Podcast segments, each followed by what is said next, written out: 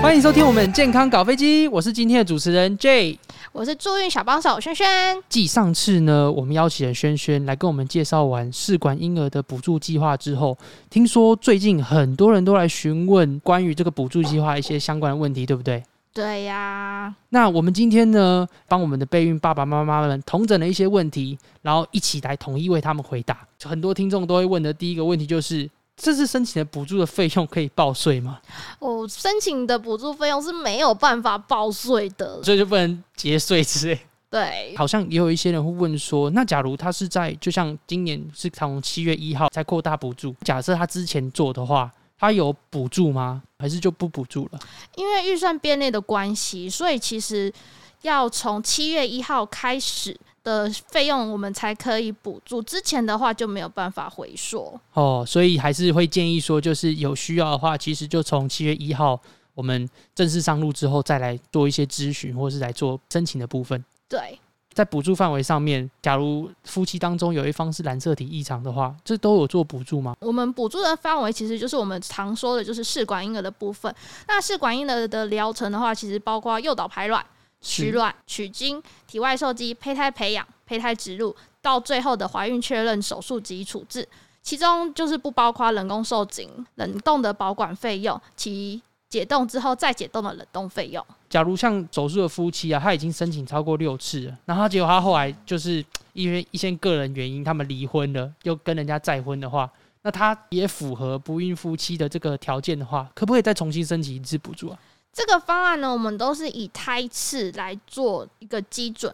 如果说他已经申请了六次，他仍然没有怀孕的话，其实是没有办法再补助申请的。哦，所以就是假如这六次结束之后没有活胎，就是不不能再进行下一次的申请。对，我们是以受术期来做一个标准，就是可能他再婚，就算他再婚了，也没有机会这样子，哦就是最多就是六 次。哦，所以就不可能透过再婚然后多几对对次对，机会重。新申请是没办法。目前的补助对象资格有户籍地址的限制吗？目前是没有户籍地的限制，不管你住哪里，其实都可以。哦，所以只要是持有中华民国的证国籍身国籍份身份，对，我不管在全世界哪里， 你在澎湖也可以，你在哦金门也可以。哈哈哈。那这次确实这样的补助方案，对于我们所有的台湾人来说，都是一个非常大的福利。目前的补助对象资格有名额上的限制吗？目前对于补助的名额并没有特别上面的限制。嗯，所以没有什么先抢先赢对，啊，就是政府已经规划出一笔预算给所有的民众都可以去做申请。对，好，只要符合资格都可以。哼哼哼。那补助方案里面为什么要限制胚胎植入数啊？就像刚刚前面有提到，就是三十五岁以下只能植入一颗，是为什么？因为多胞胎的妊娠啊，其实对妈妈来说蛮危险的，宝宝也可能容易有早产或者是低体重出现的几率会比较高，所以医生都会建议三十五岁以下的女性啊，都是植植入单胚胎会比较好。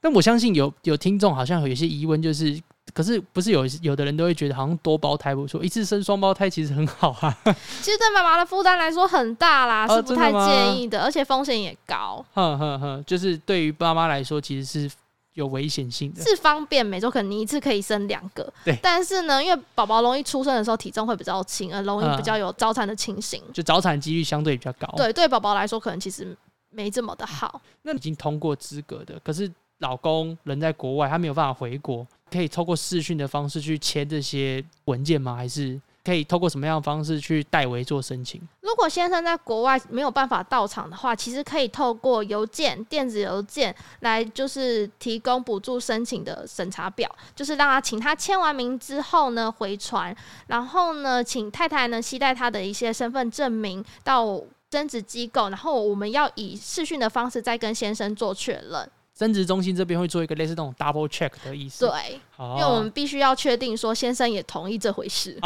对，所以会有那种先生其实也不知道状 况，对，会有这种，那这样子就不行，因为这个是夫妻双方的事情，一定要他们两个都同意才可以。哦，了解了解，不能说妻子想要给老公一个 surprise，、哎、不行 哦，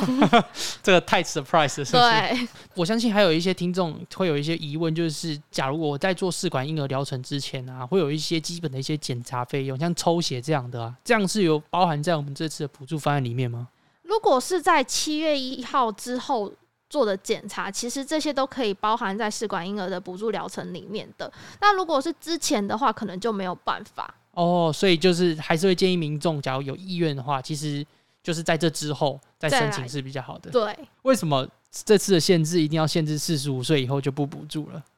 呃，因为其实四十五岁以上的女性呢、她怀孕的话比较容易会出现低体重的胎儿或者是流产的情形，而且会有越来越增加的趋势。所以说，我们会考虑妈妈跟小朋友的风险，所以我们会设定一个补助的年龄上限。啊、所以其实这个其实有点像是为了要保护妈妈们还有小孩，所以才设定有这个条件在。对，最后，最后，我相信很多人都非常 care 的一个问题：